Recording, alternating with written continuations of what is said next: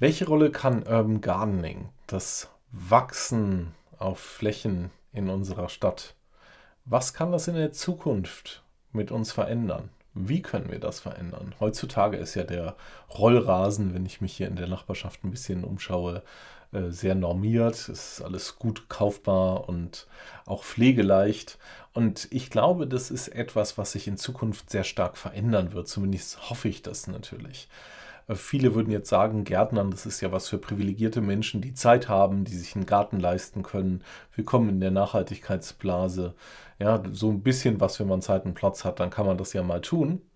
Aber da müssen wir uns natürlich erinnern, früher war das ganz normal.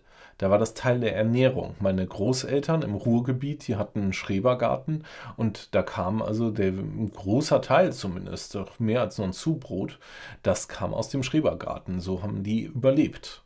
Und heutzutage hat sich vieles industrialisiert. Wir haben zwar immer noch eine große Nachfrage, was ja schön ist nach Schrebergärten, aber die Ernährung ist doch jetzt auf industriellen Skalen angekommen. Und das kann vermutlich so nicht weitergehen. Das sehen wir an der Verschmutzung, das sehen wir daran, wie auch die Produktionsbedingungen sind, wie die Arbeitsverhältnisse sind und auch an der Qualität. Ja, in Zukunft werden wieder mehr Menschen äh, in der Landwirtschaft arbeiten müssen. Und das könnte ja auch sein, dass das etwas für alle wird. Ja, wenn mal das Ende der Verschmutzung unserer Städte erreicht ist wenn wir vielleicht Elektroautos haben, wenn wir nicht mehr diese verschmutzende Industrie haben, die da hier und da immer noch steht. Ja, wenn also bestimmte Probleme, die wir jetzt noch ganz direkt haben, nicht nur bei uns, sondern auch anderswo, wenn die vorbei sind, dann kann das wieder ganz normal sein. Ja, wenn wir nicht mehr diese Megacities haben, wenn wir verstanden haben, dass Pendeln eben doch nicht die Lösung ist, und Autos vielleicht in Privatbesitz auch etwas sind, woran sich kaum niemand mehr, jemand mehr erinnern kann. Ja. Und auch wenn das mit dem Abwasser und alles andere geklärt ist. Also wenn all diese ganzen Umweltprobleme, die sich ja in den Städten häufen, Deswegen, ich würde ja gar nicht zwangsläufig jetzt essen, was vielleicht in der Stadt wächst, aber das wird sich dann eben wieder verändern können. Und dann werden die Menschen wieder anfangen, vermute ich, doch zuerst kleine Mengen, ja, mehr als nur den Basilikum aus dem Supermarkt, wieder selber bei sich wachsen zu lassen. Und das wird ja nach und nach die Landschaft verändern. Und äh, das hat Effekte auf die Biodiversität, ja auch auf das Wohlbefinden der Menschen und auch auf die Erträge. Das wird sich dramatisch verändern. Wir wissen jetzt schon in Lüneburg, wir haben eine viel höhere Biodiversität in den Gärten und das zieht dann auch zum Beispiel eine größere Biodiversität an Insekten an. Da gibt es also schon eindeutig Daten, die das zeigen, wie das zusammenhängt. Und auch das Wohlbefinden der Leute, da finde ich das immer so erhellend, dass es mal eine Studie gab, die haben die, ähm, wie viele Leute sich regenerieren und wie gut nach einer schweren Operation. Und da haben also einige Sport gemacht und andere haben das Äquivalent an Bewegung im Krankenhausgarten absolviert, wo sie also Pflanzen angepflanzt haben, wo sie also Dinge zum Wachsen gebracht haben. Und das hat große Veränderungen erzeugt dann in der Regeneration. Da waren also bessere Regenerationsraten bei den Leuten, die im Garten gearbeitet haben. Und beim Ertrag ist es so, äh, viel von dem, was jetzt maschinell ist, das ist eben industriell. Da geht wenig Arbeitskraft rein. Und das kann sich natürlich wieder verändern. Und da können also wir uns erinnern, wie früher Dutzende Prozent des Essens aus dem Garten und eben aus dem Schrebergarten gespeist wurden. Und so werden wir in Zukunft ganz andere Stadtbilder bekommen. Das wird viel grüner aussehen. Und das wird natürlich auch etwas tun mit der Mentalität der Menschen. Äh, ich vermute, dass das Teilen von Nahrung dann wieder ein viel essentiellerer Teil auch unserer Gesellschaft wird, dass das ein anderer Stellenwert ist. Auch das Wissen, was damit verbunden ist vom Anbau von Pflanzen. Und wie wir dann so in wenigen Jahrzehnten sind wir aus den Schrebergärten raus. Einige sind zum Glück noch drin geblieben, aber es hat doch einen starken Wand gegeben und da können wir auch wieder hin zurückkehren. Und dadurch, glaube ich, kriegen wir eine direktere Verbindung zu unserem Essen und auch zur Natur, zu diesen Mensch-Umwelt-Beziehungen, die uns so interessieren. Ja, und so können wir, glaube ich, auch in den Gärten wieder zueinander finden. Und das muss jetzt nicht immer dieser privilegierte Einfamilienhausgarten sein. Nein, es gibt ja auch schon große Bewegungen, da weiß ich aus den USA, dass das auch da sehr ähm, sich entwickelt dass es also Gemeinschaftsgärten gibt und dass Leute das zusammen machen, da auch Wissen teilen, aber auch Erfahrung und eben auch Essen. Ne, und so entstehen ja auch wieder Gemeinschaften in den Städten. So können Gemeinschaften eben entstehen, wo Leute sich austauschen und wo wir zueinander finden.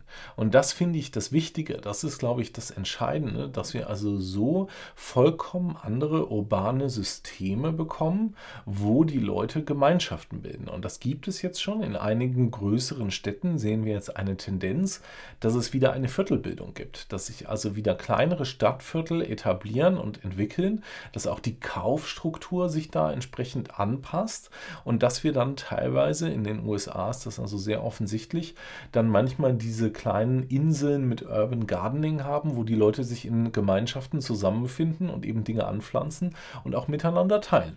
Ja, und auch auf das Wissen voneinander aufbauen und diese Plätze sind zum Teil sehr begehrt. Da gibt es also eine große Nachfrage und das wird auch vermutet, dass das in Zukunft noch zunimmt.